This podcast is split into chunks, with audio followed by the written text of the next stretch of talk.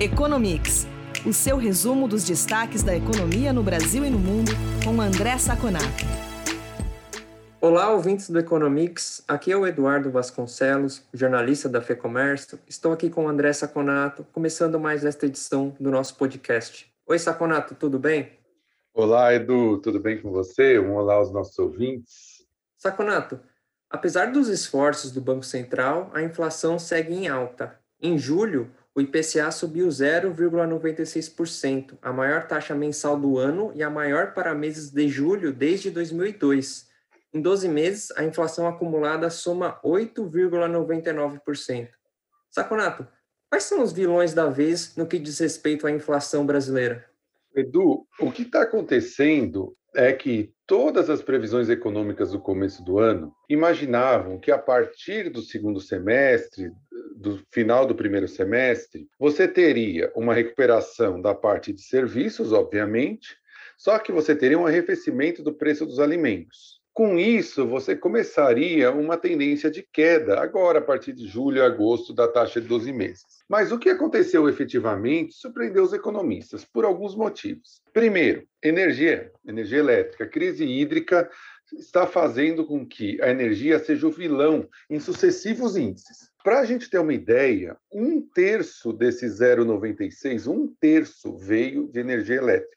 A, queda, a, a subida desse, dos preços de energia foi de quase 8%. Como ele tem um impacto muito grande no, na, na, cesta de consumo do, dos consumidores médios, isso pegou muito na inflação. Alimentos continuou sendo positivo, não tão positivo como no começo do ano, mas continuou sendo positivo, ou seja, não teve essa volta. E agora o índice já começa a sentir a retomada de serviços, principalmente bares e restaurantes. Então, quer dizer, nós chegamos numa situação em que nenhum dos grandes grupos baixou muito ou virou negativo, como a gente esperava do alimento, para devolver as grandes altas do primeiro semestre.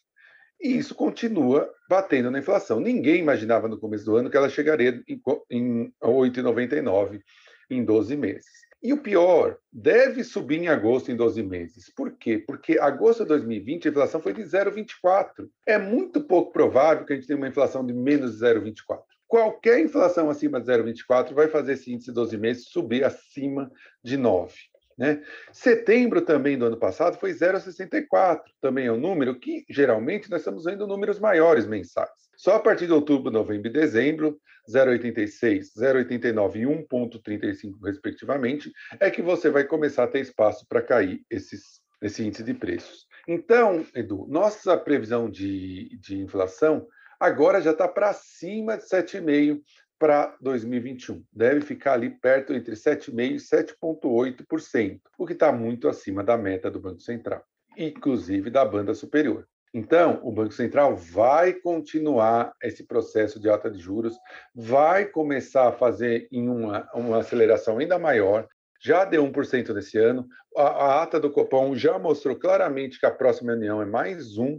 E o final que estava próximo de 7, já deve estar o final desse ciclo de juros entre 7,5% e 8%. Tá? Então, é, realmente, o cenário inflacionário está muito pior do que esperado. E o pior, no Focus, o, segundo, o 2022 já começa a subir também. Por isso, o Banco Central tem que ser bastante rigoroso na subida de juros. Saconato, em junho, na comparação com maio, enquanto o setor de serviços cresceu 1,7%, as vendas no varejo caíram 1,7%, ou seja, a mesma taxa, só que um setor teve resultado positivo e o outro negativo. Qual é a sua análise sobre o desempenho do varejo e do serviço, Saconato? Além disso, as incertezas que se avizinham envolvendo o Auxílio Brasil, programa que pretende substituir o Bolsa Família, e o adiamento do pagamento de precatórios podem prejudicar a economia daqui para frente, especialmente esses setores? Olha, Edu, apesar dos índices terem vindo em direção contrária, eu acho que a mensagem que eles passam, infelizmente, é negativa. E eu vou explicar por quê. Se você olha comércio, ele já está sentindo os efeitos de um cenário econômico um pouco menos otimista. Como você disse, algumas ações do governo que põe em dúvida a austeridade fiscal ou a vontade do governo de ter um, uma, receita e despesa equilibradas, é, já começam a influenciar o cenário econômico. Além desse fator, nós temos outros fatores que geram é, uma menor, um menor ímpeto do consumidor. A inflação, né? a inflação já está muito alta, o poder de compra dos consumidores está cada vez menor. E também, se você pegar o mercado de trabalho, ele ainda, é, embora tenha uma, um aumento na margem, ele ainda é muito negativo. Então, as pessoas estão com a renda caindo, os preços subindo, e o mercado que poderia investir para criar emprego está tá esperando com todas as incertezas. Incerteza, como você disse, do precatório, essa no, esse novo Bolsa Família, que vai ser um valor muito maior e vai prejudicar as contas do governo. São muitos fatores que levam a, a, ao mercado começar a ter uma visão mais pessimista. E aí você me pergunta claramente, por que que, por outro lado, o serviço está subindo? Se nós pegarmos esse resultado de serviço, nós vemos que quem está puxando esse, esse aumento são serviços que se beneficiaram com a pandemia. Quais são eles? TI, transportes, armazenamento, os, os serviços que deveriam subir com o cenário econômico e se agregar, e agregarem crescimento a serviços que já vinham crescendo antes, são de bares, restaurantes e outros viagens, turismo, que ainda estão muito reticentes, até por, pelo recrudescimento da pandemia em países desenvolvidos e por causa do cenário econômico. Então, é, embora os serviços já estejam melhor do que no pré-pandemia, eles ainda estão quase 10% abaixo do seu pico. Então, na realidade, a composição do crescimento dos serviços não é muito positiva. Lá no comércio, todos esses setores que dependem um pouquinho mais desse, desse cenário econômico caíram. Né? Materiais de escritório, é, vestuário, calçados, até supermercados, né? Já tiveram grandes crescimentos. Então, o que acontece nesses dois, é, nesses dois indicadores, o que eles podem nos passar, infelizmente, é mais um cenário negativo do que positivo o, arrefecimento, dado as incertezas, condições do mercado de trabalho e inflação, agora está ganhando da recuperação por causa da progressão da vacina. Vamos ter várias datas de compra no segundo semestre, né? O Dia dos Pais, que ainda não foi computado, vamos ter Dia das Crianças, vamos ter o Natal, mas mesmo assim, infelizmente, o cenário e a condução da política econômica já estão atrapalhando a economia. Saconato, nos Estados Unidos, a inflação ao consumidor desacelerou em julho. Ainda assim, a taxa anualizada registrou 5,4%. Contudo, o índice de preços ao produtor também em julho chegou a 7,8% na mesma base de comparação. A inflação segue persistente na economia norte-americana, não é, Saconato? Olha, Edu, dizemos que lá nos Estados Unidos não se tem nem dois dias de alegria com dados bons de inflação. Como você disse, o dado do consumidor, embora ainda muito alto, foi muito positivo. Né? No mês, ele cresceu 0,5%, né, se a gente considerar o mês de julho, contra 0,9% em junho, embora o anualizado esteja tenha se mantido exatamente no 5,4%. O core, inclusive, caiu o mensal de 0,8 para 0,3. Para quem não lembra, o core é o mesmo índice tirado os preços mais voláteis. Na realidade, o que está acontecendo aqui, se a gente for fazer uma metáfora com um médico, com a medicina, é que o paciente passou de uma febre de 39,5 para uma febre de 38,5. Continua com febre, a febre é um pouquinho menor, mas continua com febre e o número ainda é muito alto. Outro ponto é que uma parte desse arrefecimento vem para uma notícia ruim. Não é porque a inflação está se ajustando por causa da política monetária, por causa da oferta. É por conta da variante Delta que começa a incomodar os Estados Unidos. Preços das passagens aéreas já começaram a cair, preços de custo, preços de bares e restaurantes começaram a cair também. Há muito cancelamento de viagem, passagens aéreas canceladas, reservas em hotéis cancelados. Por quê? Só para a gente ter uma ideia, aqui nos Estados Unidos, os novos casos diários já são os do, dobro do Brasil. Eles estão com 70 mil, quase 70 mil casos diários, nós estamos aqui com 30 mil. É, principalmente casos e mortes em pessoas não vacinadas. Mais de 97% das, dos óbitos nos Estados Unidos são em pessoas não vacinadas.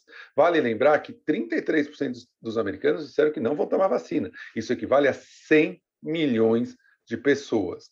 Ou seja, não, não, eh, não vai se conseguir acabar com a pandemia nesse cenário. Não bastasse isso, como você disse, dias depois, o PPI, que são os preços ao produtor, cresceu 7,8% em julho, contra 7,3% em junho. O mercado imaginava um crescimento de 7,3%, ou seja, meio por cento acima do mercado. E no mensal, os preços ao produtor estão subindo 1%. O core, que a gente tira os preços voláteis, ainda assim está crescendo 6,2% contra a estimativa no mercado de 5,6%. O que, que significa basicamente isso? Que é, a previsão é que nós teremos em tempos futuros uma pressão sobre o preço ao consumidor. Se as empresas estão recebendo agora esses aumentos, ela, em algum momento, nem que não seja todo, vão passar uma parte desses é, aumentos para os consumidores. E o CPI, o preço ao consumidor, só caiu por arrefecimento por conta da variante Delta, que é uma má notícia. Ou seja, realmente o segundo semestre, nós vimos no Brasil e aqui nos Estados Unidos, começa um pouco mais complicado que o primeiro. Saconato, nesta semana, o Senado dos Estados Unidos aprovou um projeto de infraestrutura orçado em um trilhão de dólares. O texto ainda precisa ser avaliado na Câmara. Quais consequências positivas e negativas essa iniciativa ambiciosa pode apresentar para a economia norte-americana? Edu, a gente ouve muito uma falácia de economia que é a seguinte: as pessoas falam isso é investimento, não é custo. Então, esse pacote, como ele seria colocado em investimentos, né, infraestrutura, ele não é um custo, ele é um investimento. Mas as pessoas esquecem que investimento vale para o futuro, mas hoje o investimento é custo. Quando o governo vai fazer uma estrada, ele compra concreto, ele, com, ele contrata trabalhadores, ele, compra uma empre, ele contrata uma empreiteira e, e é, caminhões, tudo isso ele vai ter que pagar. E esse dinheiro vai para a economia. Numa situação em que a inflação, como nós falamos já nesse, nesse episódio anteriormente, está muito alta, pode ser muito perigoso. Você pode jogar mais gasolina na fogueira. Então, esse é um perigo muito grande que o governo vem, vem tomando esse risco. E ainda tem um projeto de 3 trilhões em investimentos sociais, que ainda vai passar por Congresso, que ainda vai passar por mudanças, mas o, o, o governo não parece que tem uma ideia de acabar, de diminuir essa política fiscal expansionista. Mas só para o nosso ouvinte ter uma ideia, o que, que é esse pacote de aproximadamente 1,2 trilhão de dólares? Metade de todo o dinheiro vai ser para novos gastos, não são é, é, gastos que já estão sendo feitos, vão ser complementados, é para novo gasto. Desse dinheiro, 110 bilhões vão para o reparo de rodovias e 66 bilhões, tudo de dólares, obviamente, para ampliar e melhorar ferrovias. Né? olha, mais 55 bilhões no fornecimento de água. Eles querem substituir todos, todos os encanamentos de chumbo. Olha que interessante, né? uma coisa que a gente não imagina. E 65 bilhões para modernizar a malha energética do país. Mais 65 para expandir o acesso à internet. E eles vão gastar 7,5 bilhões para construir uma rede, uma rede de recarga de automóveis elétricos. Desse dinheiro também, mais ou menos 5% vai para a resposta à queimada, seca, tempestades e outros eventos climáticos, para dar para esse pacote uma cara moderna, uma cara de estar alinhado com essas mudanças climáticas. Então, para a gente ter uma ideia do que, que vai ser investido. É um pacote interessante, é um pacote que tem sentido, mas o meu medo é esse pacote é o momento certo, com a inflação muito alta, tenho aqui muitos receios. Saconato, para a gente encerrar esse episódio, tem um fato bastante curioso. Na China, tem crescido o número de mulheres contratadas para trabalhar em indústrias pesadas, cujas vagas costumam ser ocupadas por homens, como a construção civil e o transporte ferroviário.